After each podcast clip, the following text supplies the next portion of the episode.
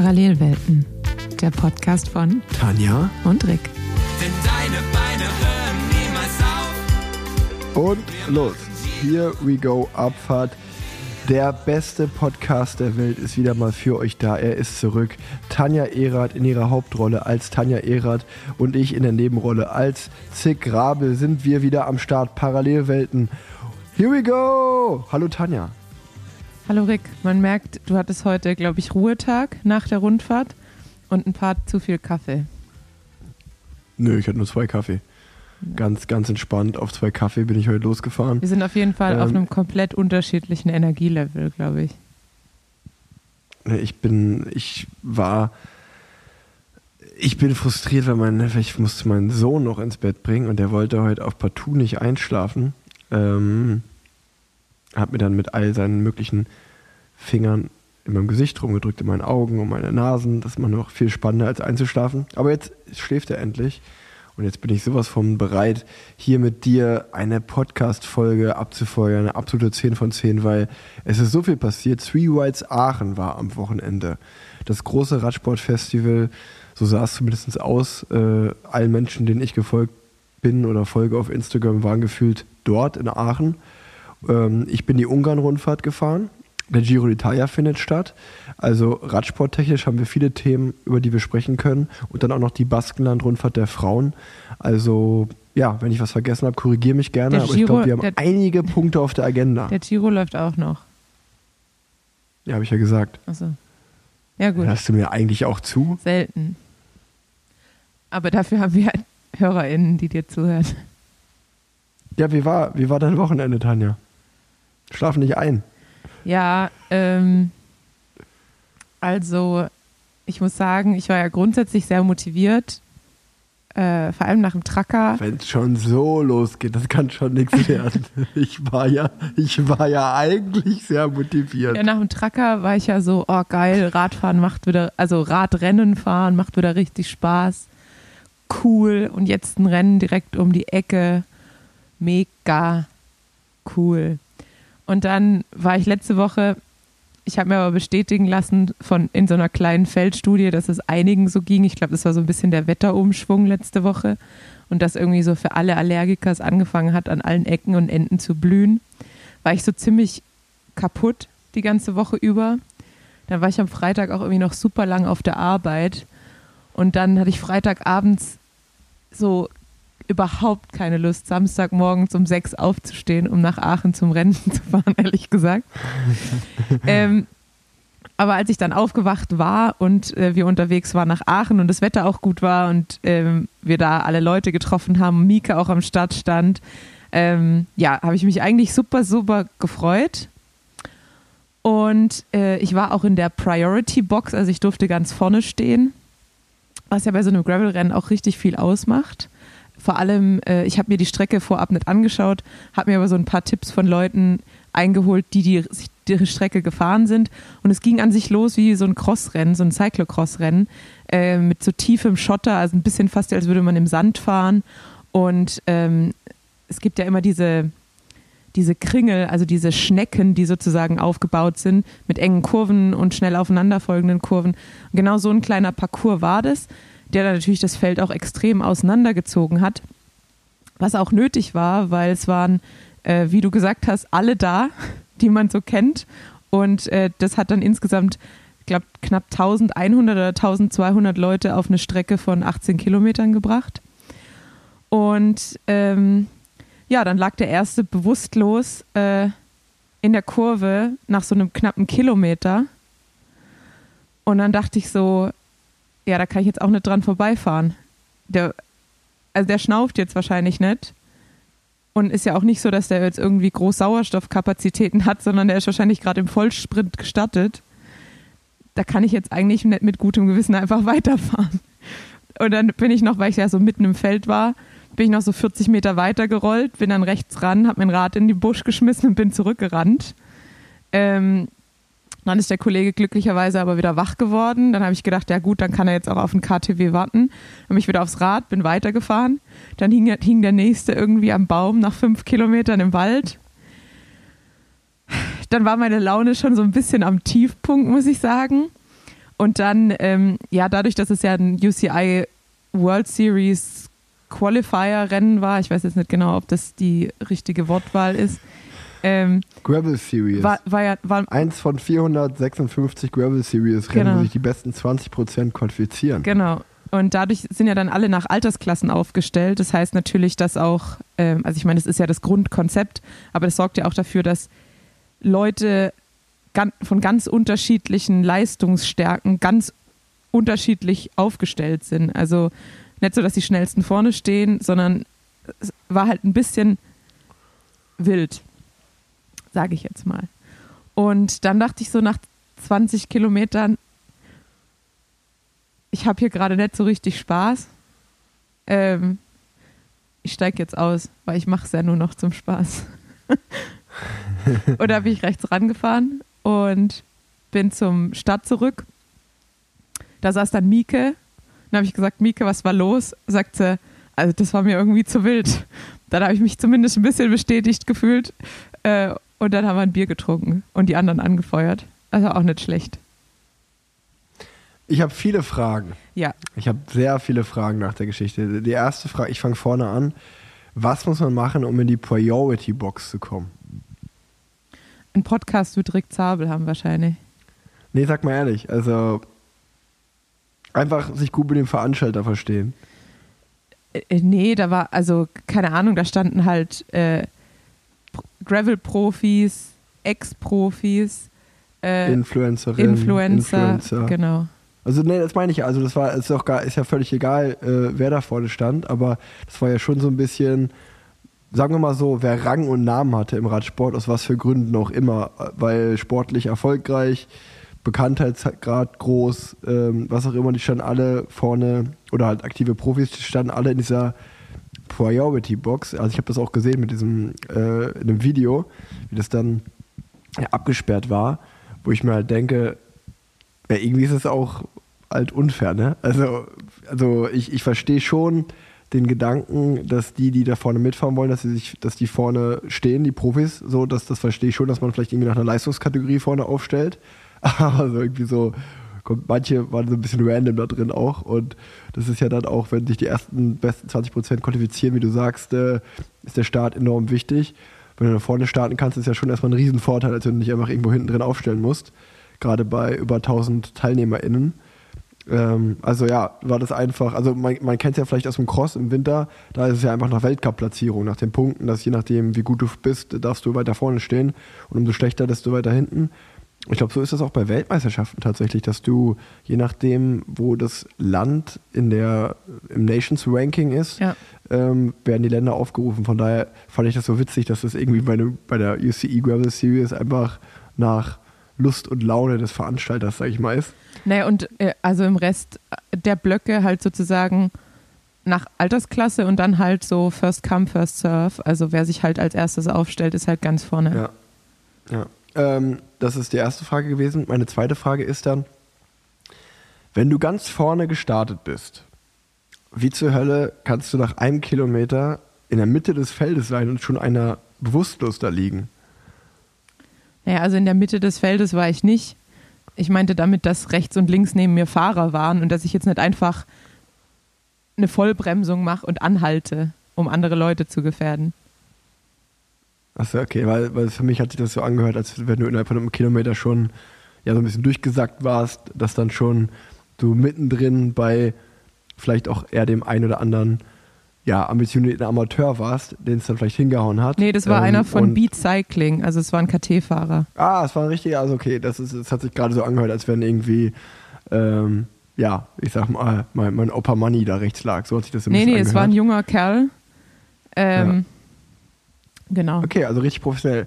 Und dann ähm, natürlich, glaube ich, das, was dich auch wieder auszeichnet, also das ist jetzt keine Frage, sondern eher, ja, ein Kompliment, ähm, warum ich glaube auch, ich so gerne diesen Podcast mit dir mache, weil du diese menschliche Komponente hast, die auch weg vom Sportlichen geht, dass du dann auch wirklich einfach sagst, äh, ich bin ausgebildete Ärztin, ich weiß im Notfall, was ich hier machen muss, äh, ich lasse jetzt mal Radrennen Radrennen sein und ich helfe hier auch, ist wahrscheinlich genau das, was dich als Mensch so besonders macht und was dich als Sportlerin, was dann natürlich, äh, ja, wie soll, wie soll, man sagen?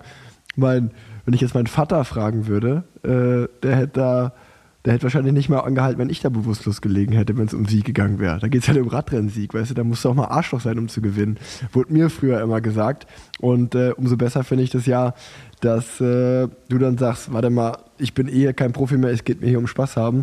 Und ich halte hier an und helfe gerne, wenn da eine brenzliche Situation gerade aufkommt, gesundheitlich. Erstmal dafür, davor, äh, ja, Zivilcourage bewiesen. Ähm, du weißt ja auch von dem, was du machst. Äh, da ziehe ich meinen Hut und ähm, dann auch völlig verständlich, wie du sagst. Also, wenn es Vogelwild war, zu sagen, nach 20 Kilometern, was mache ich hier eigentlich? Also, whatever, ich bin eigentlich hier, um einen geilen Tag zu haben. Ich feuer auch an und so. Äh, da habe ich auch vollstes, vollstes Verständnis für.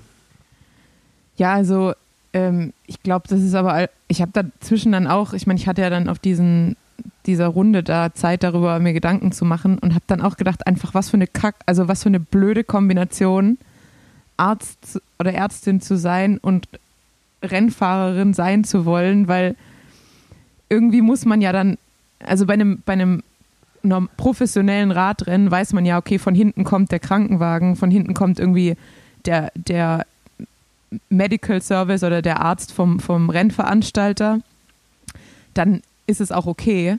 Wenn man jetzt aber bei so einem Gravel-Rennen irgendwo mitten in Aachen durch ein Waldstück fährt ja, ja, und der nächste Stre Streckenposten ist irgendwie ein paar Kilometer weg, mhm. ja, dann habe ich ja auch gedacht, ich kann ja auch nicht wirklich mit gutem Gewissen dann weiterfahren. Und das, also da tue ich mir dann auch schwer, vor allem wenn ich jetzt als Fachrichtung Anästhesie, Intensiv- und Notfallmedizin gewählt habe.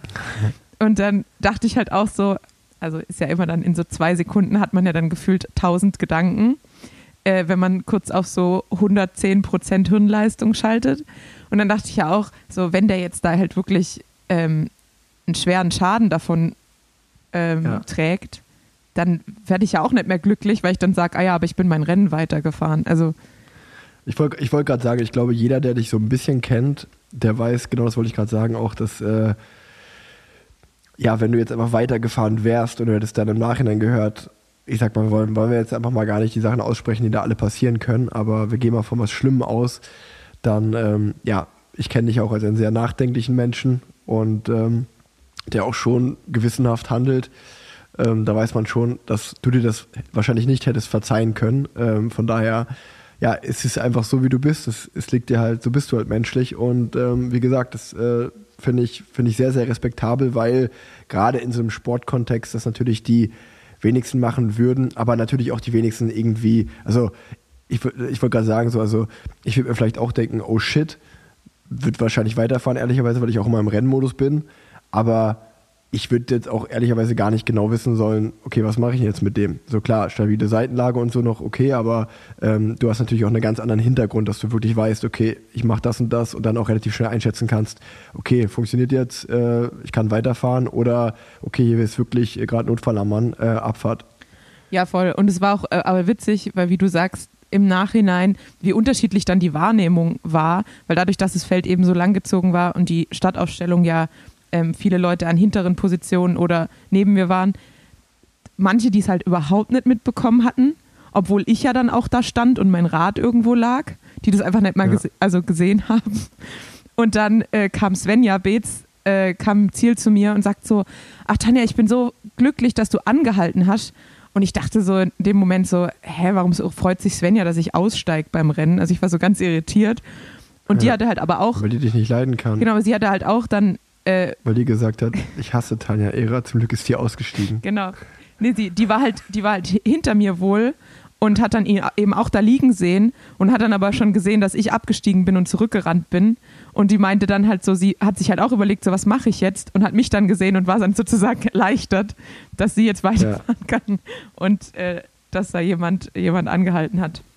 Naja, äh, grundsätzlich war es aber eine coole Veranstaltung äh, weil du halt, weil halt, wie gesagt, irgendwie jeder vor Ort war. Es waren auch super viele äh, Miner-Sponsoren da, aber halt auch insgesamt einfach Aussteller da. Also Ryzen war da, Schwalbe war da, Rose war da. Ähm, ja, ganz, ganz viele Radhersteller und äh, sonstige mit dem Radsport assoziierte Marken Ähm, es waren DJs da, es war ein Konzert. Also es war halt eigentlich eine richtig coole Veranstaltung, so komplett um das Rennen herum. Ähm, am Sonntag waren dann noch Rides. Ähm, also ja, ich glaube, das, was, was dem Radsport manchmal so ein bisschen fehlt, halt einfach mehr Eventcharakter rund um ein reines Rennen. Ja, ja, also es sah auch von, von außen sehr cool aus. Und ich glaube, das war auch das zweite Mal. Letztes Jahr ging das ja los und äh, ist ja auch auf jeden Fall schön zu sehen, dass sich da weiter engagiert wird und das auch größer wird und, und besser wird.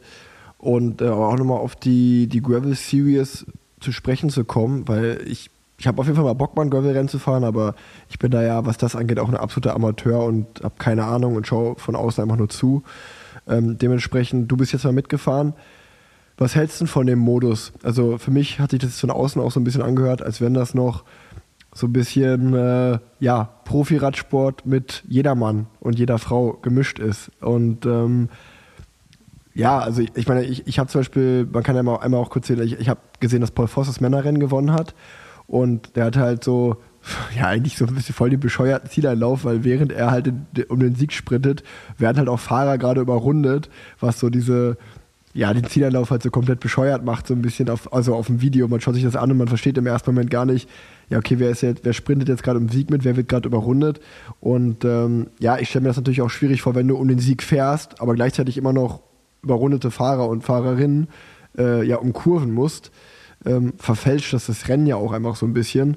Und ähm, auch, ich hatte mit Juri Hollmann und André Greifel zum Beispiel geredet, die ja auch mitgefahren sind, weil ich, ja, weil ich mir einen, äh, einfach, ja, einfach weil es mich interessiert hat.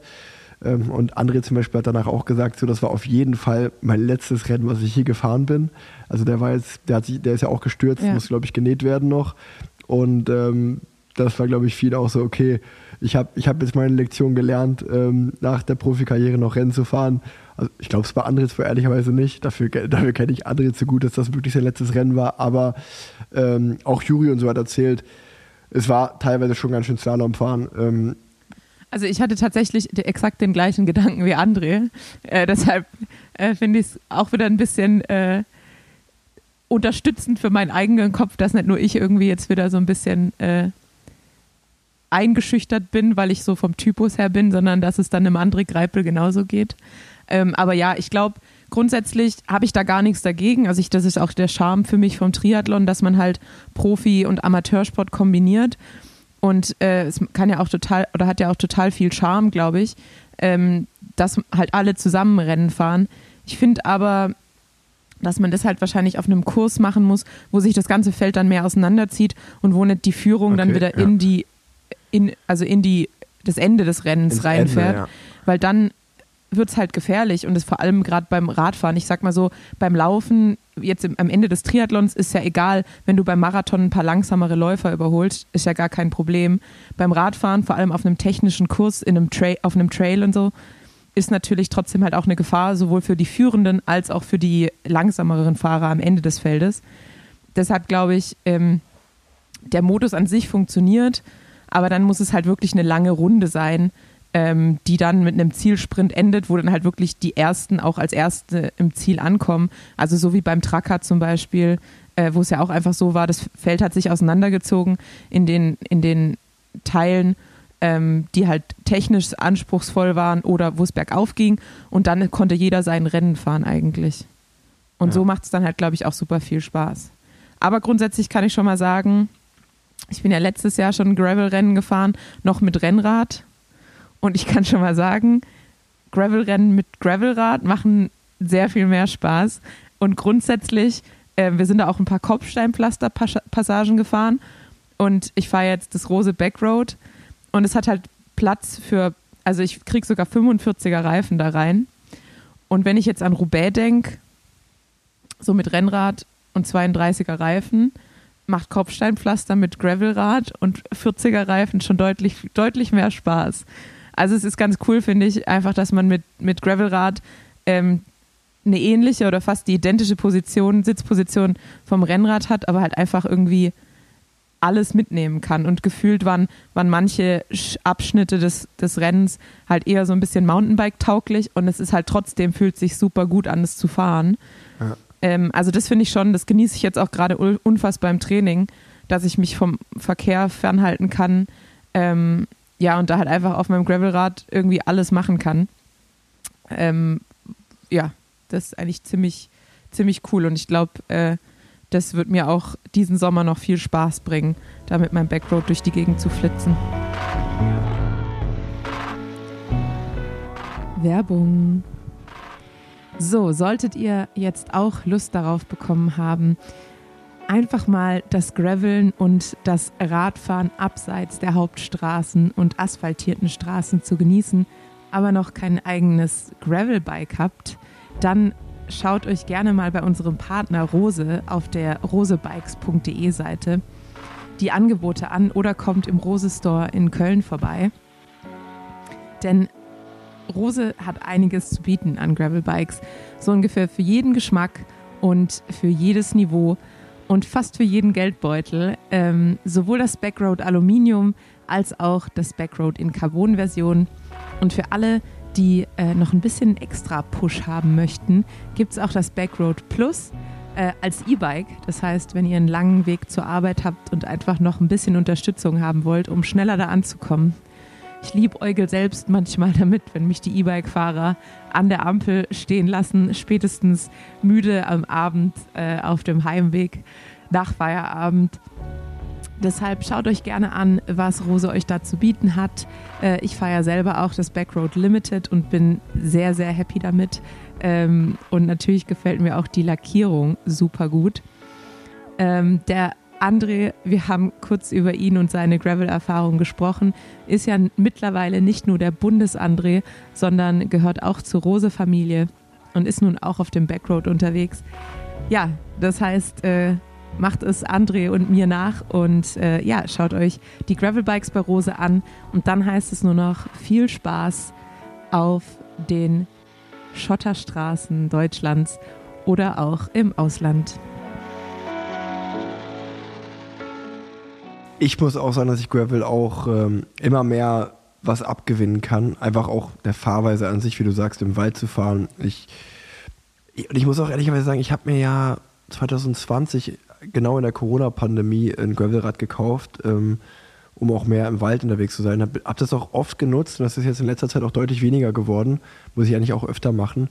Aber was ich auch einfach am Gravelsport ähm, so interessant finde, dass man jetzt immer mehr Leute, also zum Beispiel so ein Iva Slick, ähm, mit dem war ich Teamkollege im 23 Rabobank-Team, der ja Gravel-Profi ist, oder ja, ich meine, ich glaube so Caroline Schiff, Paul Voss, äh, die ja auch super gut fahren momentan äh, in Deutschland, kennen wahrscheinlich auch die meisten, ähm, sind ja auch Gravel-Spezialisten.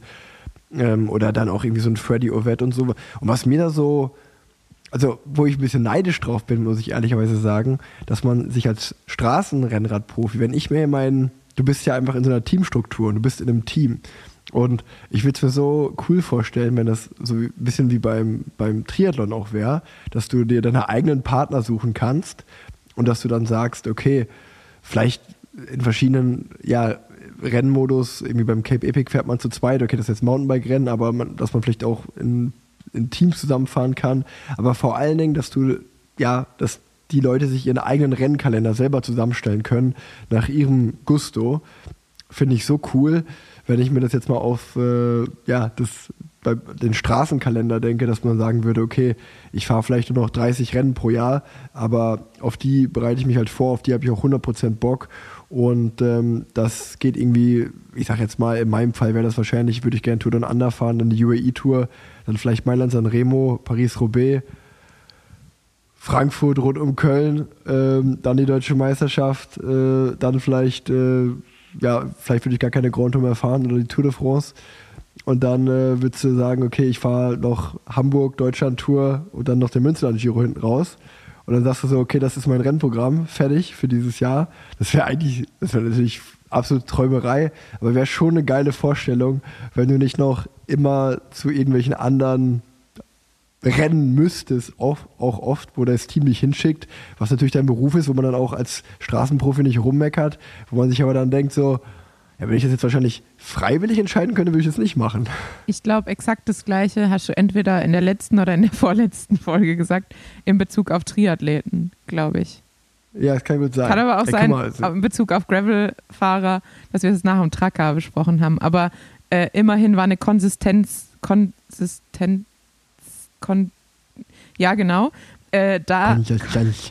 Konsistenz. Kon, nee, Konsistenz ist ja falsch, Konsistenz ist ja Kontinuität Kontinu- meinst du? Kontinuität. Kontinuität in den Inkontinent. Inkontinenz, äh, in den Rennen, die du dir ausgewählt hast. Also ähm, es kam mir zumindest die meisten bekannt vor. Ihr könnt ja Bezug. Bezug nehmen und sagen, ob, ob er sich wieder die gleichen Rennen ausgesucht hat wie beim letzten Mal. Nee, und was ich noch sagen wollte. Tanja, Tanja aber eins- einmal eins- kurz eine nein, Frage. Du bist nein, ja nein, Ärztin. Ich, Du bist ja Ärztin. ich, ich spreche zuerst. Ich habe nämlich auch äh, gemerkt, ich bin nach Fischeln gefahren, um mir das Rennen anzugucken von, äh, von Lennart. Und da habe ich mir halt auf Strava so einen ähm, Schotter-Bevorzugen-Kurs gemacht.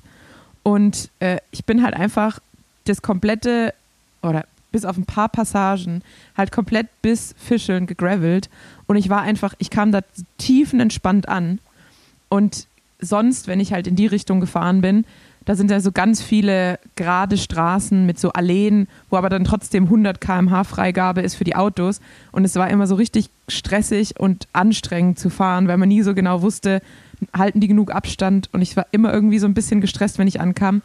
Und das hat mich so richtig entspannt und so richtig vom, vom Graveln überzeugt wieder. ja, Graveln ist schon cool. Jetzt bist du dran. Kann man mit 29 schon Alzheimer bekommen? Ja, Okay, vielleicht ist es dann das. Vielleicht, wenn ich jetzt in den nächsten Folgen auch immer wieder dasselbe erzähle, dann sollte ich, erinnerst du mich daran, Rick, geh mal bitte zum Arzt.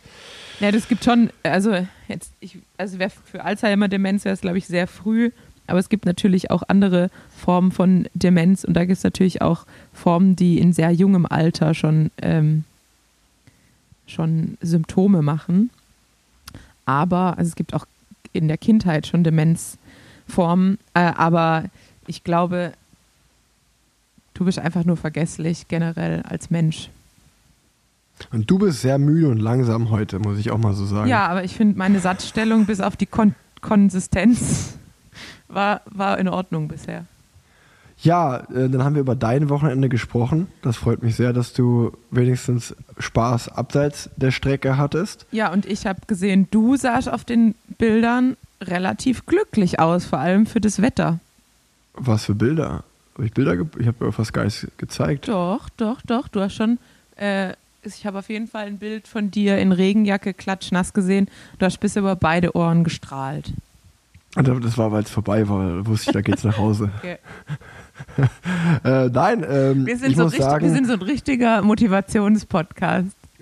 ja, ich, kann- ich, ich hole mal aus. Also es gibt wirklich gar nichts Negatives zu sagen über die Ungarn-Rundfahrt von meiner Seite aus. Es war wirklich, ich bin ja erst die Vuelta San Juan und die Ungarn-Rundfahrt dieses Jahr gefahren, also erst zwei Rundfahrten. Aber wären alle Profirennen so wie die Ungarn-Rundfahrt entspannt und cool, dann ähm, könnte ich mir, dann würde ich das auch bis 40 wahrscheinlich machen, Profi-Radsport. Dann kann ich das noch ganz easy zehn Jahre machen. Weil, ja, das war cool. Die waren, die Leute, das war, ich habe mich so ein bisschen in meine Anfangsjahre als Profi zurückgesetzt gefühlt, weil, zurückversetzt gefühlt, weil, ja, es war einfach mal wieder kontrolliert. Das, da, es war ein bisschen Kampf um die Spitzengruppe, dann sind irgendwann ist die weggefahren, dann war ein kontrollierter Tag und dann war klar, okay, entweder heute ist Sprint oder heute wird Bergankunft, dann können die Bergfahrer sich austoben und dann gab es auch einfach mal kein Zap-Zerab dazwischendurch, wie in allen anderen Radrennen, die, die man heutzutage fährt, dass alle irgendwie durchdrehen am ersten Berg des Tages oder bei den Klassikern mit 100 Kilometer vom Ziel das Finale angefangen und alle kommen irgendwie scheintot ins Ziel, bis auf äh, die Top-Stars vorne. Und ähm, also Ungarn-Rundfahrt, das war wirklich einfach eine schöne Rundfahrt und auch Ungarn. Ich bin ja letztes Jahr den Giro dort gefahren, also die ersten drei Tage gingen ja in Ungarn los. Da hatte ich schon eine coole Erfahrung. Damals da das Bergtrikot nochmal geholt und auch einfach, ja, irgendwie Budapest, coole Stadt, cooles Land. Es ist super grün. Wahrscheinlich, weil es da so viel regnet. Wir sind oft äh, an dem Regen vorbeigefahren oder im Regen gefahren. Aber ja, auch jetzt wieder Ungarn-Rundfahrt wirklich äh, super nette Leute da im Hotel, schöne Hotels gehabt, gutes Team gehabt, äh, alle waren motiviert und ähm, hat einfach Bock gemacht, Radrennen zu fahren und war auch ja, so eine Rundfahrt, die mir an sich gut liegt mit Etappe 1, 2 und 5 Sprint. Etappe 3 und 4 was anspruchsvoller mit zweieinhalb und 3000 Höhenmetern, aber jetzt auch nicht komplett äh, irgendwie in die 4.000, 5.000 Höhenmeter, dass ich mir Sorgen machen muss, nicht ins Ziel zu kommen. Dementsprechend äh, hatte ich schon Lust und habe auch gut trainiert ähm, die letzten Wochen, somit, dass ich dann mit einer guten Form angereist bin.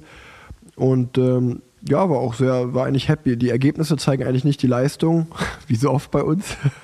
äh, weil wir, ich finde, wir haben am ersten Tag einen guten Leadout gefahren, da war aber Itamar Einhorn einfach unser Sprinter, entweder hat er nicht die Beine gehabt oder er war ein bisschen eingebaut. Ja, das habe ich Ähm, mir nicht, ich, ich habe mir nämlich gedacht, wie wird, ich glaube 16. ist er geworden, wie wird man 16. mit dem perfekten Leadout bis irgendwie 400 to go? Also Ja, das war, das war, das war, ähm, da waren wir auch, wie gesagt, mit der Leistung von uns Fahrern zufrieden, mit dem Ergebnis nicht. Ähm, Etappe 2 war dann eigentlich auch gut, also wieder eine gute Position gefahren. Äh, Da hat es ja im Finale geregnet, da ist Itamar, glaube ich, im letzten Kreisverkehr weggerutscht mit 1,5 Kilometern.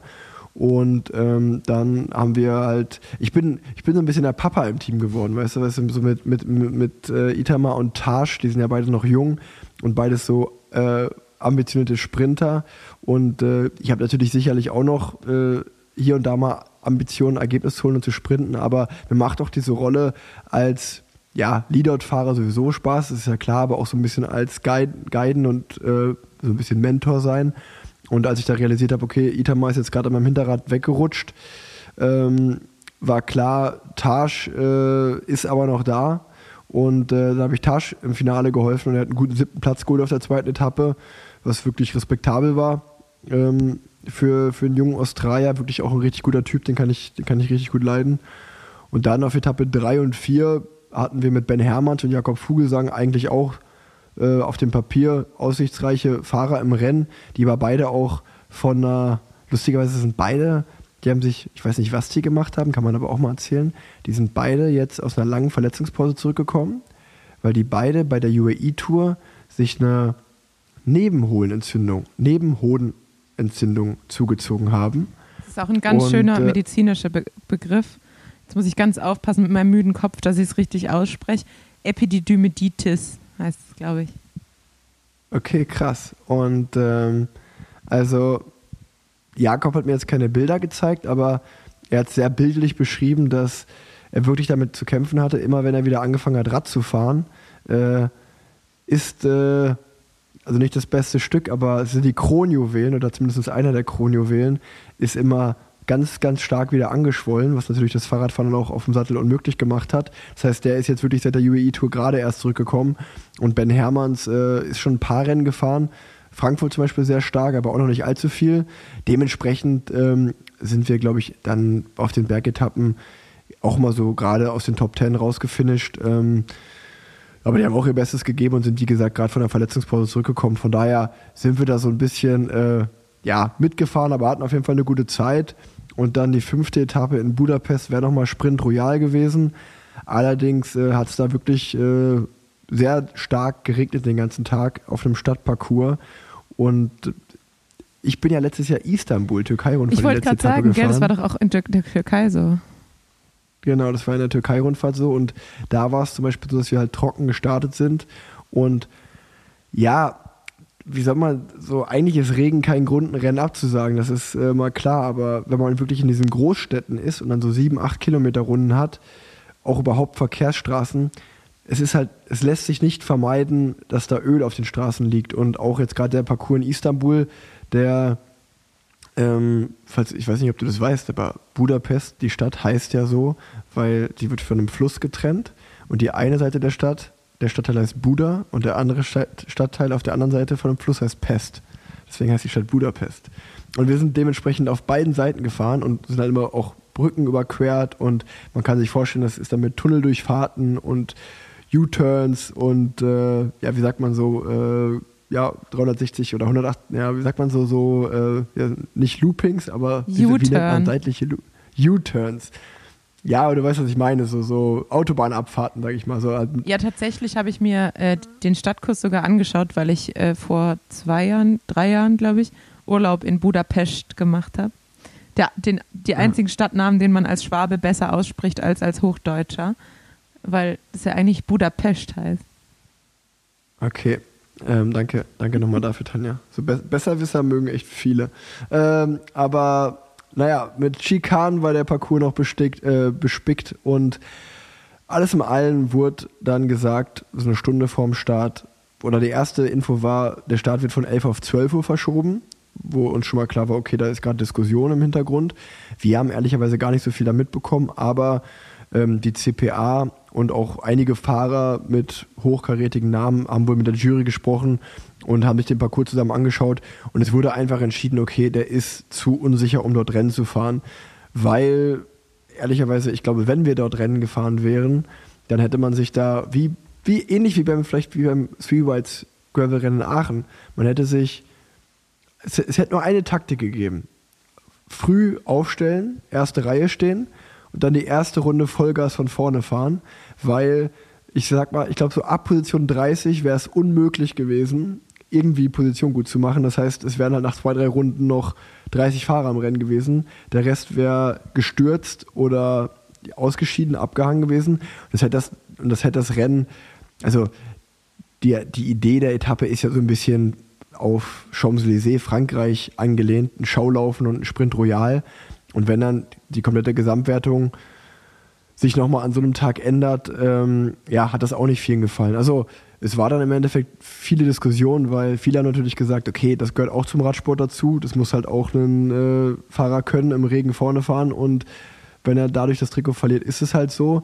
Andere Fahrer haben natürlich gesagt, okay, das ist jetzt auch nur die Ungarn-Rundfahrt, wir haben noch größere Ziele im Jahr, ich habe jetzt hier keine Lust, mir das Schlüsselbein zu, äh, zu, zu brechen. Ähm, Im Endeffekt wie es bei Radsportern halt so ist, du hast sieben Fahrer am Bus sitzen und ungefähr zwölf verschiedene Meinungen dazu. Äh, keine, man einigt sich eh nicht. Somit wurde aber halt einfach die Entscheidung getroffen, ähm, wie sie getroffen wurde. Es wurden am Endeffekt acht Runden neutralisiert gefahren. Es gab keinen Etappensieger, es gab keinen, die Gesamtwertung ja, ist so geblieben, wie sie war. Es gab keine Zwischensprint. Also es wurde einfach komplett neutralisiert. Wir sind acht Runden trainieren gefahren in Budapest. Ähm, das wurde nur gemacht, damit die Fernsehübertragung Sinn hat, dass Budapest gezeigt werden kann, damit die Spor Sponsoren happy sind vom Rennen. Und dann nach acht Runden im strömenden Regen war, sind wir im Bus gegangen, haben geduscht und sind nach Hause geflogen. Das war ähm, meine Ungarn-Rundfahrt. Aber alles mal ein hatte ich eine gute Woche. Ich wollte gerade sagen, also es klingt auf jeden Fall ähm, deutlich glücklicher als bei deinen letzten Renneinsätzen, wo man so ein bisschen das Gefühl hatte, du hast den Spaß dran verloren. Und äh, dann war meine Wahrnehmung mit deinem glücklichen Gesicht auf den Bildern doch gar nicht so falsch und es lag vielleicht nicht nur an der Heimreise. Nö, wie gesagt, das war eine coole Rundfahrt, aber weil es halt auch einfach so ein bisschen wie früher war. So der, der moderne der, sagt der, sagt der, der Rad, Radsportpapi Rick Zabel. Mit, mit seinen 29 Jahren. Aber ja, das, das Ding ist ja, ich bin ja, ich habe zum Beispiel mit Phil Bauhaus auf der letzten Etappe in der Ungarn-Rundfahrt habe ich lange mit ihm drüber geredet und ich glaube schon, dass Phil und ich, der ist ja ein Jahr jünger als ich, wir sind in so einer ganz komischen Übergangsgeneration, weil wir sind mit den Leuten groß geworden. Also wir sind der Phil ist super gut mit Marcel Sieberg befreundet, ich bin gut mit André Greipel befreundet und wir haben ja irgendwie die auch noch als Vorbilder und haben gesehen, die sind bis 38, 40 gefahren. Mein Vater hat mit 38 aufgehört und dementsprechend hat man das ja irgendwie auch im Kopf, okay, ein guter Radprofi fährt 15, 16, 17, 18 Jahre und fährt bis 38.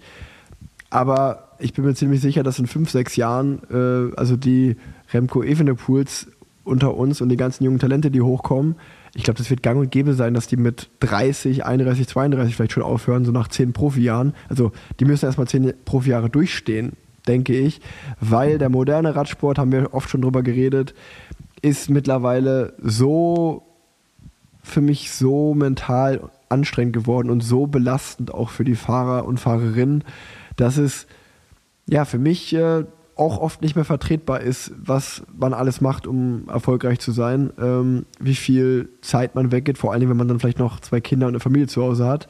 Ähm, und das bringt uns eigentlich, ist es schon wieder ein perfekter Übergang zum Giro d'Italia, weil die Top-Favoriten Primoz Roglic, Remco Evenepoel und Co ich glaube, bei Roglic habe ich gelesen, sieben Wochen Höhentrainingslager und dann direkt zum Giro angereist. Remco war seit Anfang Januar sechs Tage zu Hause ähm, und sonst nur in Trainingslagern oder beim Rennen. Ja, äh, das sind natürlich auch die, die ganz vorne mit rumfahren, aber das sind auch die, äh, ich glaube, da würde ich mir die Kugel geben, wenn ich, wenn ich das machen würde äh, und würde nach einem Jahr Radfahren so aufhören. Ja, das war ja auch ein bisschen äh, das Interessante. Ich habe ganz am Ende vom, vom Podcast mit Flo Angert ähm, mal gefragt, wie viele Renntage er denn eigentlich so im Jahr hat. Äh, weil wir gerade auch über die, die Pandemie und die, die Renntage da gesprochen haben und er in dem Jahr 2020, glaube ich, nur drei Rennen hatte.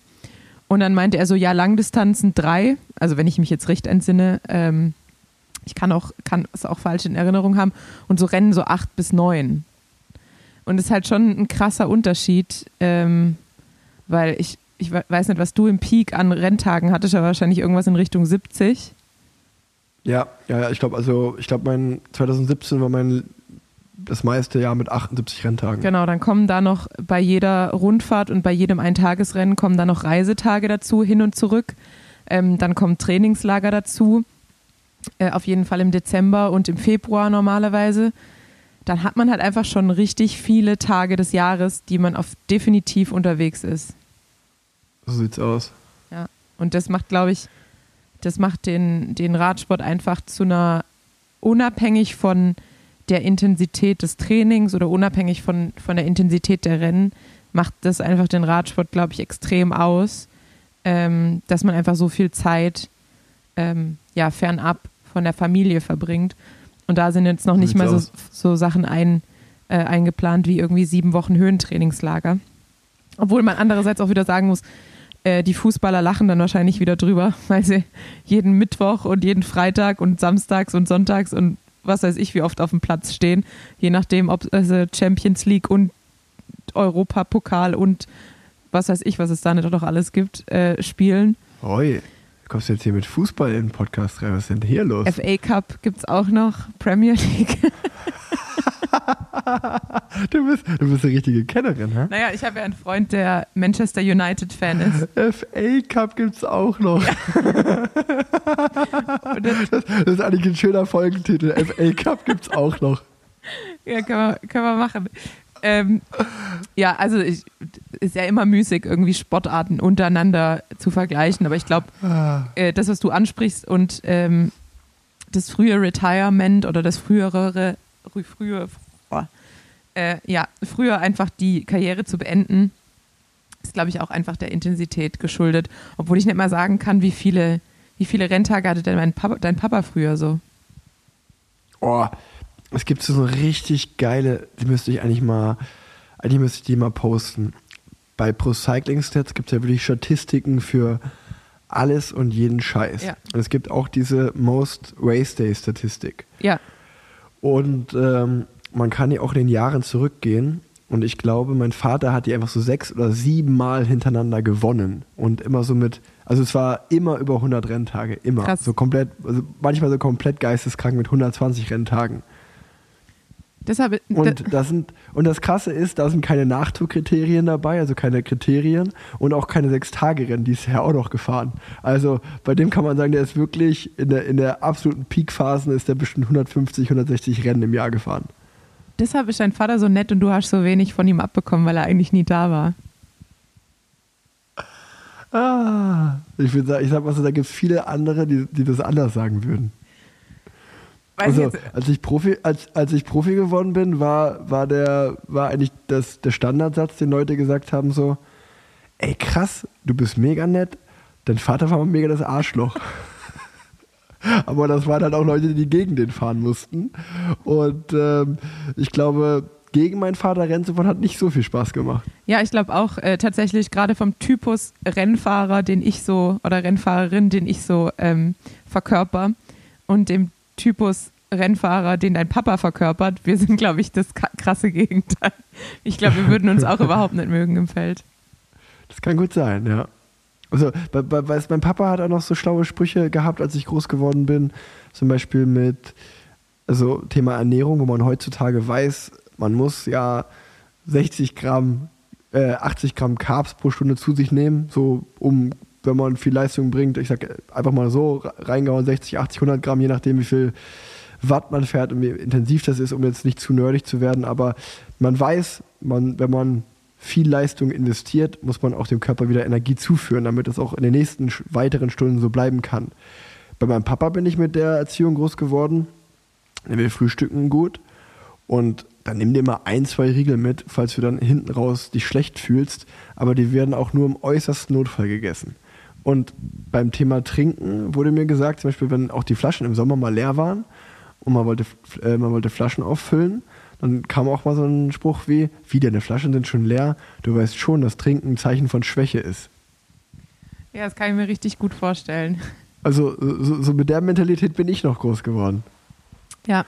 Aber, das hört sich jetzt wieder so schlimm an, aber auf der anderen Seite sind auch genau die Leute danach dann halt zu McDonalds, Burger King gegangen oder haben halt sich eine Pizza bestellt und hatten eine gute Zeit und waren halt beim Sechstagerennen auch abends doch mal an der Bar und haben eine über den Durst getrunken und sind nächsten Tag wieder Radrennen gefahren. Also wahrscheinlich, wahrscheinlich, äh, wenn ich mich entscheiden könnte, würde ich lieber, wäre ich lieber in der Zeit Profi gewesen. Das Doping mal weggerechnet, das natürlich äh, nicht, aber ja, sonst äh, wär das, war das, glaube ich, so zum Spaß haben, war das schon eine geilere Zeit. Stell dir auch einfach mal vor, das ist auch so krass, als mein Vater Tour Down Under gefahren ist, da war das auch so, da hat, er, da hat meine Mama den zum Flughafen gebracht, dann hat er zu ihr gesagt, alles klar, 6. Januar, ich komme am 28. Januar komme ich wieder zurück, die und die Uhrzeit, hier an dem Flughafen, dann sehen wir uns wieder, ne?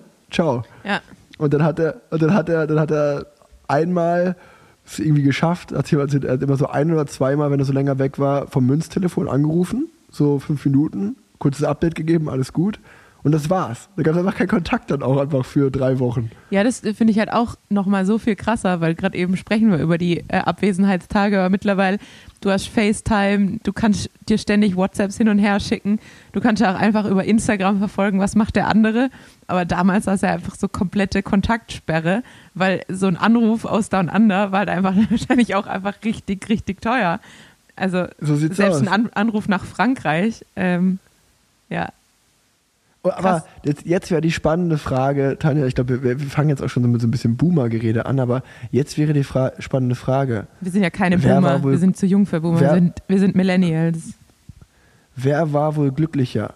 Ich glaube, in den 80ern, da hast du noch mehr im Moment gelebt, da warst du halt nämlich nicht immer am Handy und hast diese Abhängigkeit mit Instagram und WhatsApp und alles gehabt.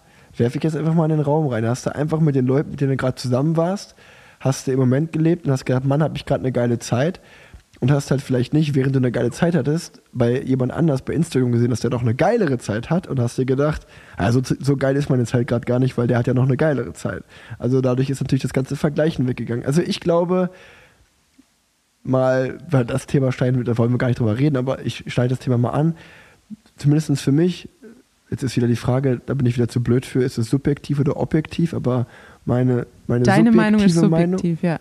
Meine subjektive, so sieht es nämlich aus. Meine subjektive Meinung ist, dass auch Thema äh, mentale Gesundheit und mentale Krankheiten ja exponentiell in die Höhe steigt. Bei ganz vielen Leuten in meiner Umgebung. Ich mache mich selber auch da nicht frei, da auch mal Probleme mit zu haben. Und ich glaube, das hat auch schon alles einfach mit dem Medienkonsum heutzutage zu tun. Das darf man, glaube ich, nicht vergessen. Ja, es hat aber auch damit zu tun, ähm, dass einfach Leute offener damit umgehen.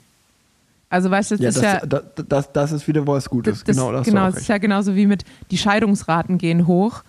Ähm, das spricht ja nicht un- unbedingt dafür, dass Leute schlechter darin geworden sind, Beziehungen zu führen, sondern das spricht auch einfach dafür, dass Frauen emanzipiert genug sind und äh, eventuell auch, obwohl es immer noch nicht an einem guten Punkt ist, aber vielleicht auch finanziell unabhängiger geworden sind, um einfach eine Ehe zu beenden, in der sie nicht glücklich sind. Also es gilt für beide, aber grundsätzlich war ja einfach ähm, Ja, äh, da gebe ich dir vollkommen von der recht. Gleichberechtigung gesehen her äh, oft die Frau die, die Schwache bzw. Abhängige in der Beziehung.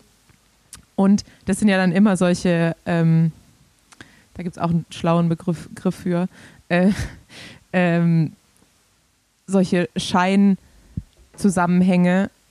Nur das, also nur weil es mehr mentale oder nur weil Menschen offener mit ihrer mentalen Gesundheit umgehen, heißt es nicht unbedingt, dass es zugenommen hat, sondern einfach nur, dass Leute eher drüber sprechen und sich auch eher in Behandlung Ja, ja, begeben. ja.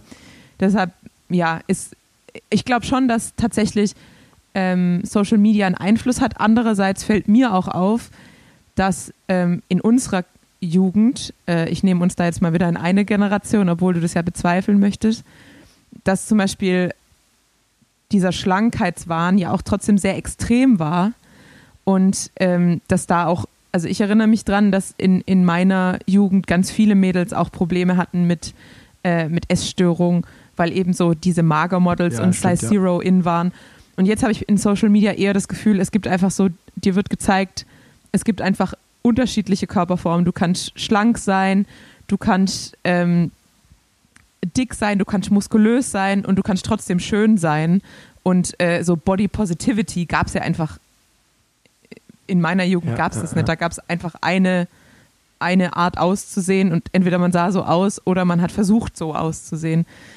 Ja. Deshalb, Ja, da gebe ich, da gebe ich dir recht. ich glaube, es gibt auch Also, viele und- positive Aspekte, aber natürlich 100 Prozent. dieses, dieses im Moment leben und ja auch, äh, ich, ich weiß nicht, irgendjemand hat es mal gesagt, so, wenn uns, in, wenn uns langweilig war früher, dann war uns einfach richtig langweilig, weil dann stand man einfach da und hat halt nichts gemacht. Auch so, wenn man auf den Bus gewartet hat. So, jetzt kann man sein Handy rausholen. Äh, man kann Ja. seine E-Mails checken, man kann irgendwas machen, man kann ja auch die ganze Zeit produktiv sein, wenn man produktiv sein möchte. Und früher Ja. war es halt einfach so, ja, ging halt nicht, wenn sich dein Modem nicht eingewählt hat und irgendjemand telefoniert hat, du konntest nicht ins Internet, dann war es halt so. Ja, nee, also voll. Also ich habe wahrscheinlich auch gerade wieder so ein bisschen von mir auf alle anderen geschlossen. Ähm, und ähm, wollte auch nur sagen, ich bin ja extrem Social Media affin und mir macht das auch alles Bock, aber das ist sicherlich nicht so, dass das auch nur positive Seiten hat. Ähm, da gebe ich dir vollkommen recht. Und du hast schon sehr, sehr recht damit, dass wir einfach in offeneren Zeiten leben, ähm, wo man offener über alles spricht, was sehr, sehr gut ist. Wo, und auch Thema Körper zum Beispiel, dass es einfach gezeigt wird, egal wie du aussiehst, äh, es ist okay. Oder auch Ähm, sexuelle Orientierung. Also äh, du, du, auch- wirst ja, auch das voll. du wirst ja nicht glauben, dass es früher weniger homosexuelle, Nee, transsexuelle, bisexuelle Menschen gab. Es war einfach so, es war halt gesellschaftlich nicht akzeptiert, also haben die Leute es halt irgendwie ähm, Ja. unter den Teppich gekehrt sozusagen oder halt nie zugegeben und haben sich ihr, eventuell ihr Leben lang verleugnet sozusagen. Ähm, Ja. Deshalb, ja, Grund, Und, und wir beiden sind ja eigentlich gutes Beispiele, gute Beispiele dafür, dass es zum Glück, dass es so ist, dass man offen alles aussprechen kann. Also du hast es gerade gesagt, zum Beispiel mit der Ehe, aber ich glaube auch ähnlich ist es ja auch beruflich einfach gewesen, dass ähm, es früher so diese Mentalität gab, okay, wir haben jetzt geheiratet oder ich habe da meine Ausbildung gemacht und jetzt mache ich den Job, bis ich in Rente gehe und das ist jetzt halt einfach so. Und genauso war es mit der Beziehung. Man hat die Frau geheiratet oder den Mann und auch wenn es scheiße lief, äh, man hat das halt durchgezogen, weil was denken denn die Nachbarn, wenn wir uns trennen, so ungefähr. Und wir leben ja schon in Zeiten, also du bist ja ein perfektes Beispiel, du warst ein paar Jahre Radprofi, jetzt bist du Ärztin, dann machen wir einen Podcast und das ist für mich auch ein total befreiendes Gefühl, zu wissen, okay, jetzt gerade bin ich Radprofi, aber gefühlt kann ich auch noch alles andere danach machen, was ich will. Ähm, mir stehen die Türen offen. Es ist ja ein viel schönerer Mindset, als sich zu denken, ah ja gut, wenn ich dann mit Radfahr aufhöre, ich bin Rad gefahren, das heißt entweder arbeite ich in einem Radladen oder ich werde Trainer oder ich werde sportlicher Leiter, was anderes kann ich nicht machen, weil ich muss auf jeden Fall irgendwas mit Radfahren machen und das habe ich ja mein ganzes Leben lang gemacht. Genau, also Ähm, dieses, dieses ähm, Sehen oder vorgelebt bekommen via Social Media, so alles ist möglich und du kannst alles erreichen, so. Es kann natürlich einen extrem unter Druck setzen, aber es kann einen auf der anderen Seite auch motivieren und halt auch irgendwie befreien, zu sagen, ja, ich kann das machen und wenn ich das möchte, ähm, dann natürlich kann nicht jeder alles hinkriegen, äh, aber grundsätzlich hat man halt einfach dieses, man, man sieht, dass es auch anders geht und man sieht, dass es vielleicht auch besser geht und dass der, der aktuelle Status quo nicht für immer so bleiben muss. Das, das, das, da gebe ich dir vollkommen recht. Wir haben jetzt hier unsere küchenpsychologische 20 Minuten beendet. Wir haben alle unsere Three Cents dazu gegeben. Vor allem labern wir so auch schon seit Kopf 50 hatten. Minuten und haben noch nicht mal alle Rennen und alle Grand Tours äh, angesprochen, die aktuell so im TV laufen. Ja, aber wir haben, aber wir haben über deinen deinen Auftritt in Aachen geredet, wir haben über meinen Auftritt in Ungarn geredet. Das war ja schon mal erstmal das Persönliche, was auch diesen Podcast ausmacht, die Parallelwelten. Ähm, und jetzt haben wir noch die zwei Hauptrennen. Ich habe auch, Auf- ich hab auch noch eine witzige Geschichte. die ich, Ja, erzähl. Ähm, die ich einerseits jetzt erzählen werde, obwohl das eigentlich wieder das bestätigt, was ich jetzt in dieser Geschichte sage, weil er, er wird es ja wahrscheinlich auch wieder hören. Und zwar Oder wollen wir erst, oder okay, erzähl du. Mach Und du. zwar war ich letzte Woche im OP-Saal und ich habe ja schon ein paar Mal gesagt, dass äh, der, der Chef der Unfallchirurgie unseren Podcast hört. Und dann kam er so nach der OP zu mir und dann sagt er, äh, ich hätte dem Letz der letzten Folge einen anderen Titel gegeben, Schnurrbart aus Schorf. Ich musste so laut lachen. Und dann wird einem wieder klar, dass das, was man so in, in diesen leeren Raum spricht, dass es ja tatsächlich Menschen hören. Ähm, und eventuell eben auch Menschen, die man so aus dem Kollegium kennt oder die Vorgesetzte sind. Und es war irgendwie so, es war ja total ähm, klar, dass er das wahrscheinlich hören wird, falls er den Podcast hört. Aber irgendwie war ich dann trotzdem so für einen Moment so, ach krass, ja, stimmt. Der, äh, er weiß ja jetzt auch, dass ich meine Oberlippe enthaart habe. Erfolglos. Ja, es ist ja, ist aber ähm, einfach cool. Wir haben eine richtig coole Parallelwelten-Community aufgebaut, muss man wirklich sagen. Ähm, ich habe auch richtig viele Nachrichten bekommen von Leuten, die so happy waren, dass ich als Profi auch einfach umfalle aus meinen Klickpedalen. Ähm, Ja, das haben ja auch ganz viele geschrieben. aber ich will auch nochmal fest, festhalten, das ist mir auch aber auch gefühlt seit zwölf Jahren nicht mehr passiert. Das ist jetzt einmal seit Ewigkeiten passiert. Das, die haben ja alle so geschrieben, als würde mir das oft passiert. Aber ist ja auch völlig egal, weil es einfach Aber- nicht schlimm aber- ist, wenn es passiert. Es gehört halt hab, dazu. da, das ist ne, ein guter Ansatzpunkt noch. Ähm, Ansatzpunkt? Ähm, Anknüpfungspunkt, wie auch immer. Ähm, Anfängerfehler. Was mir jetzt ganz oft aufgefallen ist in den letzten Wochen und Tagen, wenn ich Radfahren war, dass ich ganz brav an der Ampel stehe und dann ganz oft Gruppen oder einzelne Fahrer, die dann teilweise noch ein bisschen Fahranfänger, also zum Beispiel keine Klickschuhe haben, ähm, aber auf dem Rennrad sitzen, ähm, teilweise noch mit, mit äh, lockeren Klamotten, sage ich jetzt mal, noch nicht komplett Lycra, dass die einfach Die über, über Rot fahren. Und das, das geht nicht, Leute. Also da muss ich echt sagen, falls hier jemand äh, zuhört, den das betrifft, bei Rot wird angehalten, weil ich kann es halt vollkommen verstehen, dass sich dann Autofahrer über uns aufregen, über uns Radfahrer, äh, wenn man sich halt auch nicht an die Regeln hält. Und ich finde halt gerade bei Rot muss man halt stehen bleiben. Also gestern, das war einfach wirklich an zwei Ampeln auf dem Weg nach Dormagen. Äh, die, die gleichen Typen fahren einmal an der roten Ampel an mir vorbei, dann fahre ich sie wieder auf und an der nächsten roten Ampel stehe ich wieder und die fahren wieder an mir vorbei. Und dann dachte ich mir einfach so, das, also es geht nicht. Aber ja, Ja gut, aber in Dormagen ist okay, finde ich. auf dem Weg nach Dormagen. Das heißt, ich war lange Zeit in Köln unterwegs. Ja, ähm, hört zu, was Tanja sagt und falls irgendjemand da draußen im Straßenverkehr mal jemand gesehen hat, der vielleicht so aussieht wie ich, der über eine rote Ampel gefahren ist oder das, das war ich nicht. Es gibt viele Fahrer, die ähnlich aussehen wie ich. Ich war es auf jeden Fall nicht. Das wollte ich auch an der Stelle nochmal gesagt haben. Ich würde sowas auch niemals machen. Ist klar. So, Giro und Baskenland-Rundfahrt der Frauen. Ähm, Ja, Baskenland-Rundfahrt haben, der wir, haben Männer wir eigentlich auch schon über ungefähr Rennen. Vuelta gesprochen? Nee, gell? Vuelta, die ist im Der September. Frauen. Ja, ey, ich sag's dir ganz ehrlich. Das- Meine ehrliche Meinung zu Baskenland-Rundfahrt ist, egal ob das Frauen oder Männer ist, ist mir völlig egal. Weil Baskenland-Rundfahrt der Männer ist immer in der Woche von Flandern-Rundfahrt und Roubaix. Und ähm, ja, das ist einfach so. Also Bergfahrer guckt sich ja auch nicht eine Woche eine Sprintrundfahrt an, wo immer am ersten Tag die Spitzengruppe wegfährt, dann wird die eingeholt, dann wird gesprintet. Und so geht's mir genauso mit der Baskenland-Rundfahrt. Das interessiert mich auch einfach nicht, was die Bergfahrer da machen. Dementsprechend sind meine drei Gedanken zur Baskenland-Rundfahrt der Frauen. Demi Vollering hat irgendwie jede Etappe gewonnen. Und in der letzten Etappe ist dann Marlene Reusser ausgerissen und hat warum auch immer auch noch die Gesamtwertung gewonnen. Und äh, SD Works hat alles gewonnen. Das ist, was ich mitbekommen habe. Das stimmt. Also SD Works ähm, baut auf jeden Fall die Dominanz weiter aus. Ähm, mich hat es natürlich gefreut, dass Kassia als meine ehemalige Teamkollegin äh, auch ein paar Podien sowohl in den Einzeletappen als auch im Gesamtklassement mitgenommen hat. Und bei der Vuelta der Frauen, da, da, da ist es ja auch eigentlich ähnlich wie bei den äh, Männern, dass, äh, also was im Männerradsport Evenepoel und Pogacar und Van der Poel von Art, Roglic Und wie sie alle heißen sind, sind halt im Frauenradsport gerade ähm, vor allen Dingen die Girls vom SD Works Team und auch noch Annemiek van Fleuten und Co. und Marianne Voss.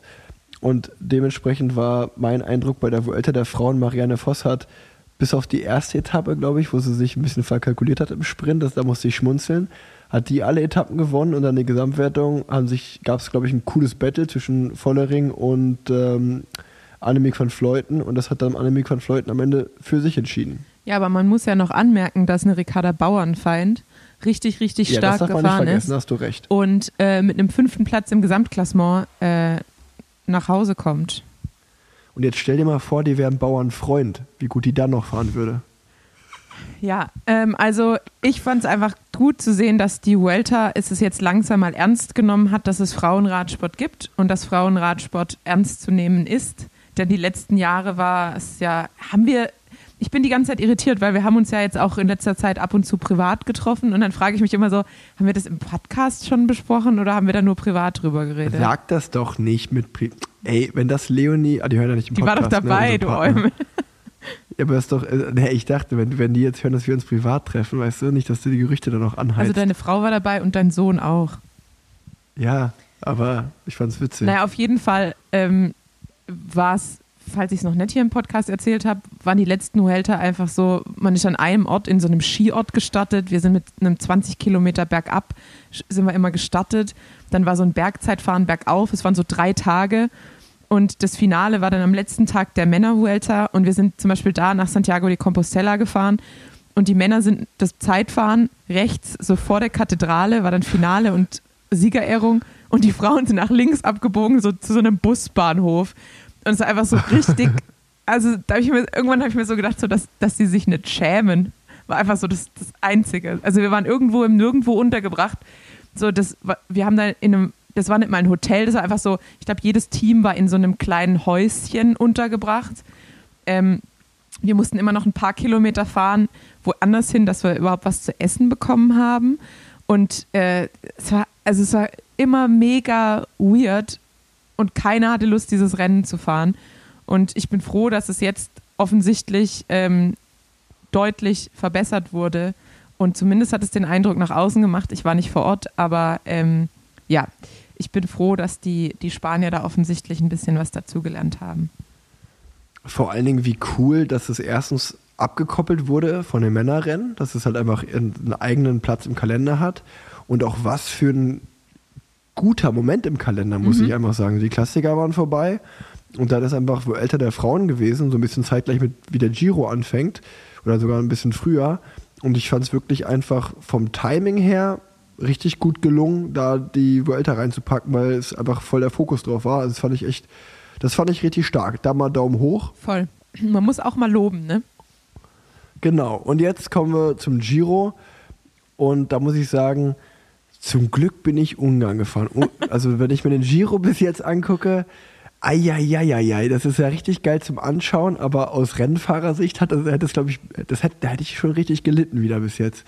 Ähm, was für ein geiler Giro. Ich glaube, man muss es natürlich vorne wegnehmen. Äh, wir nehmen heute am Montag auf. Gestern Abend kam die News raus, dass der absolute Top-Favorit Remco Evenepoel mit Corona nach Hause gefahren ist. Ich glaube schon der sechste, siebte Fahrer mittlerweile. Ähm, auch andere große Fahrer wie Filippo Ganna oder ähm, auch Rigoberto Uran mussten die Heimreise antreten aufgrund einer Covid-Erkrankung. Ja, Covid geht da ganz schön um und ähm, ich finde es richtig, richtig, richtig schade, weil ich gerade so das Gefühl hatte, jetzt wird es ein richtig geiler Giro mit dem Dauer- oder mit dem Doppelgespann äh, Theo Gegenhardt und äh, Jaron Thomas. Boah, würde ich mich freuen, wenn Jaron Thomas den Giro gewinnt. Ähm, Primus Roglic äh, natürlich auch vorne mit dabei am Mitmischen und natürlich der Top-Favorit Remco Evenepoel. Ähm, ja, und der fällt jetzt weg und ich bin mal gespannt, wie das den Giro verändern wird. Ja, ich glaube, äh, er wird halt jetzt einfach die Tour fahren. Ja, glaube ich auch. Glaube ich auch. Obwohl ich, ist, wenn wir schon einmal da sind, bevor wir über den Giro sonst noch reden, ich fand's, ohne das jetzt irgendwie was Böses hinter zu vermuten, ich fand's crazy, dass er, dass es noch gestern Abend die Pressemitteilung gab. Weil ich mir dachte, heute am Montag ist ja der Ruhetag und er hat das Zeitfahren gewonnen, er ist im rosa Trikot. dass man da das so, ja, ich will nicht sagen übers Knie bricht, aber dann so schnell die Entscheidung trifft, ja klar, klar der, der ist Corona-positiv, der fährt nach Hause. Ähm, ich hätte da eher gedacht, dass da vielleicht noch evaluiert wird, ja, okay, wie schlimm ist die Erkrankung, ist der wirklich krank, vielleicht kann er doch weiterfahren. Ähm, aber ob, also ich habe mir dann gedacht, okay, ist es das wirklich? Ist es wirklich einfach eine Covid-Erkrankung und eine Schutzmaßnahme der Doktoren zu sagen, okay, es gibt keine Langzeitstudien zu Corona, wir wissen nicht, was das bei ihm macht und es ist ein junger Kerl, der hat noch eine große Karriere vor sich. Wir wollen den, äh, ja, nicht seiner Karriere berauben, wenn, indem er jetzt irgendwie auf Covid äh, den Giro zu Ende fährt, was ja sehr löblich ist, wenn das so ist und davon gehe ich jetzt auch einfach mal aus. Aber ich habe schon gedacht, krass, die hätten ja noch den ganzen Montag gehabt heute, um diese Situation einfach zu evaluieren und zu entscheiden. Und gestern Abend, direkt nach dem Zeitversieg, kam raus, nee, Evenepoel fährt nach Hause. Ja gut, ich denke mal nicht, dass die da was über, übers Knie äh, gebrochen haben, sondern dass die halt einfach mehr Infos haben als wir. Also dass er halt Klar. Dann einen Test gemacht hat und einen, äh, einen niedrigen CT-Wert hat und an, sehr ansteckend ist für andere Fahrer und dementsprechend dann auch nicht im Feld durch die Gegend eiern kann. Es kann höchstwahrscheinlich wird es genauso gewesen sein. Aber ich hatte natürlich, also du weißt, was ich meine, wenn du so, im, im, du gewinnst gerade noch das Zeitfahren, Klar. du hast das rosa Trikot an, da, wenn da jetzt irgendwie ein Teammanager gesagt hätte, weil es ja auch, wie gesagt, ein teaminterner Test ist, wenn der dann sagt, ey, Alter, wollen wir jetzt wirklich die, also das ist ja nicht nur der Giro, das ist ja auch die ganze Mannschaft ist um den aufgebaut. Da steckt irgendwie eine Vorbereitung seit Januar drin. Du wirfst ja dann einfach mal ein halbes Jahr Vorbereitung weg. So, das darf man ja in dem Moment nicht vergessen. Für den Fahrer, und da stehe ich auch persönlich als Fahrer dahinter, ist es absolut die richtige Entscheidung, gesundheitlich zu entscheiden. Aber ich hätte schon gedacht, dass vielleicht da nochmal gesagt wird, ey, lass uns das doch, vielleicht gibt es ja doch noch irgendwie eine Möglichkeit, aber so wird es wahrscheinlich gewesen sein, wie du sagst. Die haben mehr Informationen. Ich glaube, Remkos Augenringe haben auch für sich gesprochen beim Zeitversieg. Der sah schon richtig fertig aus. Aber es passt wieder, der Zeitversieg passt wieder zu meiner Studie, die ich damals gesagt habe. Ich hatte doch die Beine meines Lebens, bevor ich Covid bekommen habe. Und Remco anscheinend auch. Sonst hätte er nie, ja, niemals gewonnen. Ich, also ich, nee, aber ich finde, äh, das, das Krasse ist ja, dass Remco so gut ist und eigentlich auch so viel besser also nicht als Roglic, aber als die meisten anderen, die da sind, dass ja das Gefühl war ja so ein bisschen so, der hat das Auftaktzeitfahren mit dem Finger in der Nase gewonnen, mit einem Riesenvorsprung. Und gestern war ja schon so, ey krass, der hat das Zeitfahren nur mit einer Sekunde Vorsprung gewonnen. Das war ja noch richtig knapp. Also es war ja schon so, ah ja, der muss schon krank gewesen sein, sonst hätte er mit viel mehr Vorsprung gewonnen. Also, dass der das Zeitfahren gewinnt, war gefühlt eh klar für alle. Und es war eher so, überraschend, dass es so knapp ist. Und dann hat er den Tag vorher in den Bergen auch ein paar Sekunden verloren. Und es war schon so dieses, ah ja, mit dem geht's bergab, der ist angreifbar. Und äh, ja, am selben Abend kam dann die, die News mit, er ist raus. Und ähm, ja, ich, ich bin mal gespannt. Also ich fand es bis jetzt wirklich einen, einen geilen Giro zum Anschauen mit coolen Etappensiegern, mit Michael Matthews, mit Peterson. Ähm, ähm, die Sprints waren sp spannend anzuschauen. Es waren intensive Etappen dabei. Es ist eine Gruppe durchgekommen, einmal ist die Gruppe ganz knapp nicht durchgekommen. Also wirklich Herzschlagfinale und auch schon ein geiler, ja, es war immer noch eine offene, offene Gesamtwertung mit offenem Visier, es wurde attackiert. Und ähm, jetzt sind die beiden Zeitfahren vorbei und jetzt kommen vor allen Dingen ganz, ganz viele Bergetappen, wie traditionell in der zweiten Hälfte des Giro d'Italias. Und ich bin echt mal gespannt, wie Roglic äh, fahren wird. Ja, auch mit einer gebeutelten Mannschaft, dem hat es ja auch mal die komplette Giro-Mannschaft äh, auseinandergehauen mit gefühlt fünf positiven Covid-Fällen, wo dann Leute kurzfristig eingeflogen wurden. Ineos, die also die nicht den Top-Favoriten haben, aber in der Breite unglaublich stark sind. Ähm, ich bin super gespannt, wie die das taktisch ausspielen werden.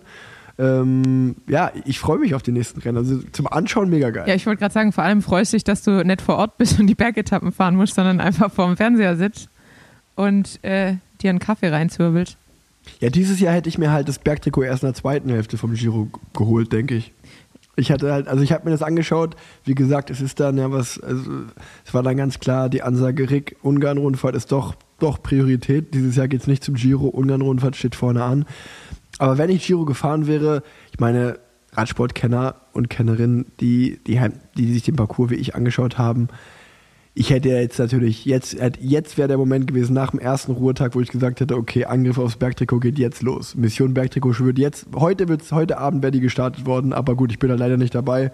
Von daher haben die anderen echt Glück gehabt, die darum fighten. Ja, ich glaube tatsächlich, Pascal Ackermann war auch noch in der Top 10 bis vorgestern oder sowas in, in, äh, in den Punkten vom, fürs Bergtrikot. Man muss sagen, am ersten Tag gab es ja wieder genau dieses Szenario, es war Zeitfahren und das Bergtrikot wurde an den gegeben, der an dem Berg die beste Zeit hatte, was glaube ich ja Theo Gorgen hat war, der auch einfach ein super starkes Zeitfahren gefahren ist. Ich habe aber gesehen, Marius Meyerhofer, vierter Platz, der hat es probiert. Der hat es leider nicht geklappt, aber ich, ich, sag mal so, Marius, äh, du hast von den Besten gelernt. Das hat mir gefallen, dass du es probiert hast. Ähm, aber gut, man braucht halt auch eine gewisse Extraklasse, um es dann auch zu schaffen. Ne? Spaß beiseite, war geil. Aber ich finde es geil, dass da wirklich Fahrer äh, darauf gehen. Also man muss ja sagen, der OG davon war ja äh, Marcel Wüst damals in der Tour. Und äh, ich finde es cool, dass, dass das einfach durchgezogen wird. Dass deine Tradition sozusagen weitergetragen wird. Ja, ich, hab, ich, hab, ich war auch nur eine Copycat. Ich habe es auch nur die Taktik bei anderen abgeschaut. Ne? Und genauso wird es jetzt jeder von anderen abgeschaut. Genauso ist es. Weißt du, so, so ist der, so wie, wie im Film Bang Boom Bang schon gesagt wurde, ist Kreislauf wir wurden verarscht, jetzt verarschen wir alle anderen. Man merkt halt doch manchmal, dass du aus dem Ruhrgebiet kommst. So sieht es nämlich aus. Tanja, äh, ich habe nichts mehr auf dem Zettel. Wir kommen zum Ende. Ich habe, ich hab, glaube ich, noch richtig viel auf dem Zettel, aber. Ähm, ja, okay, dann sag, dann sag an. Ich will dir, nicht, ich will dir nichts vorweggreifen. Nee, ich habe auch nicht mehr wirklich viel aus. Ich hatte nur noch ähm, weirde Stories. Und da wollte ich noch sagen, dass ich morgen ab morgen auf Intensivstation bin und dass ich ein bisschen nervös bin ähm, ja. Aber sonst ist alles gut. Was, was für weirde Stories? Jetzt hast du mich neugierig gemacht. Ja, einmal, wir haben ja aufgenommen sonntags, als ich noch in Girona war. Und dann sind, einmal, als ich 13 war. Und dann sind, sind wir Montag, Dienstag dann zurückgefahren von Girona. Und dann kamen wir Dienstagabends an und ich dachte so, ja, ich fahre jetzt noch eine lockere Stunde so auf dem Gravelrad, so am Rhein entlang. Ganz easy peasy. Und dann sind da ja überall weil halt am Rhein Fuß, Fußgängerwege, Radwege und so weiter. Und weil ich ja mit dem Gravelrad unterwegs war, wollte ich einfach so ein bisschen abseits der Wege fahren. Und dann steht so eine Frau mitten auf diesem Dreckweg, ähm, parallel zum Fußgängerweg und bleibt so mitten mit ihrem Hund stehen. Und dann habe ich gedacht, so ja, ist ja nicht schlimm, ich bin ja mit dem Gravelrad unterwegs. Ich fahre einfach um sie rum über die Wiese und dann mache ich diesen Bogen um diese Frau. Dann schreit mich diese Frau an, dass ich doch nicht über die Wiese fahren konnte. Und ich dachte einfach so, Welcome back in Germany. So, diese Frau steht mitten auf ja. dem Weg. Ich habe nirgends, wo ich hin kann, außer auf die Wiese. Und dann schreit sie mich an, dass ich nicht über die Wiese fahren darf. Also es war so, es war so absurd einfach in dieser Situation. Das ist so geil, oder? Deutsch, Deutschland ist schon auch geil einfach. Ja, naja. Ich lieb's. Also das war, das war schon auf jeden Fall ein Highlight. Und dann am nächsten Morgen bin ich zur Arbeit gefahren und habe gerade den Podcast gehört. Äh, ich glaube, gemischtes Hack war es. Und es war auf jeden Fall sehr witzig. Und ich musste laut lachen. Und das hat man mir natürlich auch angesehen, dass ich laut lachen muss. Wahrscheinlich hat man es auch gehört. Ich hatte Kopfhörer drin, deshalb habe ich mich selber nicht so wirklich gehört. Und in dem Moment, als ich so laut loslach, hatte ich Augenkontakt mit einer Person und die war auf Krücken unterwegs mit so einem Gipsfuß. Und oh. War einfach, ich kam mir so richtig mies vor, weil ich dachte, ich kann ja auch jetzt diese Situation nicht erklären, aber der dachte sich jetzt einfach bestimmt, dass ich über ihn ich gelacht habe. Ich habe nicht über dich gelacht. Ja, ja, das war einfach. Oh, scheiße. Ja, das waren meine zwei weirden Stories zum Abschluss. Ja, also. Ähm, Und jetzt muss ich Lauge wegläsen bei den, bei, den, bei, den, bei den Deutschen, bei den Deutschen bin ich auf jeden Fall bei dir. Ich kann nur sagen, wir haben heute jemanden besucht in Köln, ähm, der auch einfach in einem Altbau gewohnt hat und da war so ein ganz kleiner Aufzug und Leo hat sich, also wir haben den Aufzug gerufen, ganz normal. Leo ist da reingegangen. Es hat einfach alles ganz normal gedauert. Und während Leo in diesem Aufzug hochgefahren ist, bin ich halt hochgelaufen im Treppenhaus, weil da nicht Platz für uns alle war. Und ähm, auf einmal höre ich so unten vom Treppenhaus so, während Leo wieder oben rausgeht, so, wer belegt denn da den Fahrstuhl? Ich so, Entschuldigung, wir haben hier einen Kinderwagen, äh, wir sind sofort fertig. Wie lange dauert das denn? Wie lange kann das denn dauern? Aber wirklich so komplett ausgerastet auch. Und ich war einfach nur so, Alter, was hast du für Nachbarn? Was geht denn hier ab? So, ey, wo ich auch dachte, was ist mit manchen Menschen los? Und das, also das ist einfach so un, das ist so crazy. Und dann möchte ich mich noch, äh, ich habe leider den Namen vergessen, aber das fand ich auch sehr witzig, weil der mir eine super Vorlage gegeben hat. Ähm, treuen Podcast-Hörer, der wohl beruflich gerade in Hürth ist und mich gefragt hat, hey Rick, kannst du mir einen Tipp geben, wo man in Hürth gut Mittagessen gehen kann, wenn er äh, ja Mittagspause hat? Und da habe ich mir gesagt, na klar, das kann ich. Wenn du in Hürth gut essen gehen willst, dann geh nach Köln. Und ich habe mich für meinen Joke habe ich mich ja richtig feiern lassen dann. Ja, aber der ist auch ein bisschen alt, der Joke. Ja, der kommt eigentlich aus Bonn. Das ist eigentlich, das ist eigentlich, wenn du in Bonn gut feiern gehen willst, dann fahr nach Köln. Ähm, Sollen wir es jetzt schon ankündigen? ich weiß nicht, was du sagen willst. Wir haben unseren Flohmarkttermin endlich. Also, wer jetzt wirklich fast eineinhalb Stunden durchgehalten hat, äh, wird jetzt belohnt. Am 17. Juni ähm, gibt es von uns Klamöttchen. Ähm, idealerweise im Wechsel gegen eine kleine Spende, nicht an uns, sondern an den guten Zweck. So sieht's aus. Wir werden das bei Wisen machen in Köln. Ähm, und es wird krass werden, weil Tanja hat ihre Sachen aussortiert. Ich habe meine Sachen aussortiert. Und vielleicht, Ich habe das ja letztes Jahr schon mal gemacht. vielleicht kommt noch der ein oder andere Profi dazu, der auch noch ein bisschen aussortiert hat. So sieht's aus. Wir haben ja jetzt noch ein bisschen Vorlaufzeit, wo wir versuchen werden, die oder den einen oder anderen auch noch ein paar Klamotten abzuquatschen, die sie vielleicht noch im Keller irgendwo rumliegen haben. Und ähm, ich habe das ja damals im alten War Clubhaus mal gemacht. Damals konnte man die Sachen sich umsonst mitnehmen und ich war ganz erstaunt darüber, dass da ja 30, 40 Menschen sich vor dem Laden rumgetümmelt haben und nach fünf Minuten waren die Sachen weg. Ähm, und ja, es haben sich halt schon wieder Sachen angehäuft. Wir machen das, wie gesagt, bei Tanjas äh, Partner Wisen, äh, die ja auch hier auf dem Podcast mal Werbung machen, auf dem Innenhof. Das heißt, es wird in Köln stattfinden. Das heißt, ihr werdet Tanja und mich auch da live sehen. Wir werden dabei sein. Ich werde schätzungsweise Ähm, sehr verkatert sein, weil ich habe äh, ne, erst eine Woche Intensivfortbildung in Arnsberg und dann ist am Freitagnachmittag das Fest von meiner, meinem Krankenhaus bzw. dem Krankenhausverbund. Ähm, und ich glaube, das wird sehr feucht-fröhlich. Es gibt nämlich auch einen Bus-Shuttle zurück. Und ich glaube, ich könnte am Samstag ein bisschen äh, lediert sein. Da freue ich mich schon sehr drauf, eine lidierte Tanja Era zu sehen. Und vor allem freue ich mich auch, wenn halt von euch viele da vorbeikommen, weil für euch ist es super. Ihr kriegt die Sachen eigentlich for free, kann man sagen, weil, wie Tanja schon gesagt hat, äh, wir, wir würden uns nur über eine Spende freuen, wenn ihr was mitnimmt von den Sachen. Und die Spenden gehen an United in Humanity. Das ist das Charity-Programm von der Marke Wisen. Und das wird an verschiedene Organisationen gespendet, die immer was mit Sport zu tun haben, ganz oft auch mit Nachwuchs. Also ähm, es geht für den guten Zweck. Wir sind froh. Es geht ja auch ein bisschen ums Thema Nachhaltigkeit, ähm, dass diese Sachen wieder verwendet werden. Das ist noch gute Qualität. Ähm, vielleicht liegt ja sogar von mir sogar das eine oder andere noch aktuelle von diesem Jahr dabei, vom coolen Design. Ähm, Uh, den Zeitveranzug. ja, den kann ich direkt aussortieren. Ey. Äh, wir, ja, deswegen, ähm, ich glaube, wir haben die Leute noch nie mit so vielen guten News aus der Folge gelassen. Live-Podcast-Tour plus Flohmarkt von uns beiden. Ich glaube, besser wird es nicht mehr hinten raus. Nee, vor allem ist jetzt schon äh, 22 Uhr. Normalerweise gehe ich jetzt schon ins Bett und ich muss noch zu Abend essen. Deshalb müssen wir jetzt mal Schluss machen. Lass dir die Currywurst schmecken, Tanja. Nee, es gibt doch Laugeweckle. Das war übrigens auch peinlich. Ich habe heute Mittag Laugeweckle bestellt im, in der Bäckerei. So ganz äh, routiniert kam es aus meinem schwäbischen Mund. Und dann sagt der Mann irgendwie so, Laugen, ich weiß nicht, was er verstanden hat, aber irgendwas, was kein Brötchen ist, die sind aus. Dann habe ich gesagt, nee, ich hätte gern zwei Laugenbrötchen. Und er hat mich ganz irritiert angeschaut. Und dann habe ich mich ein bisschen verloren gefühlt in der großen, weiten Welt. Ach, ich war, es wäre jetzt meine Frage gewesen, was ist Laugebäckle? Auch ist ein. Laugenbrötle. Laugenbrötchen ist lecker, esse ich auch Ja. gerne. Das Mm. gibt es jetzt mit Butter und dann gibt es noch ein bisschen Tomate, Gurke, Salat dazu. Und dann noch Obatsta obendrauf. Nee, das ist ja bayerisch. Obatsta. Ich liebe Obatsta auch. So, Schluss jetzt, gell?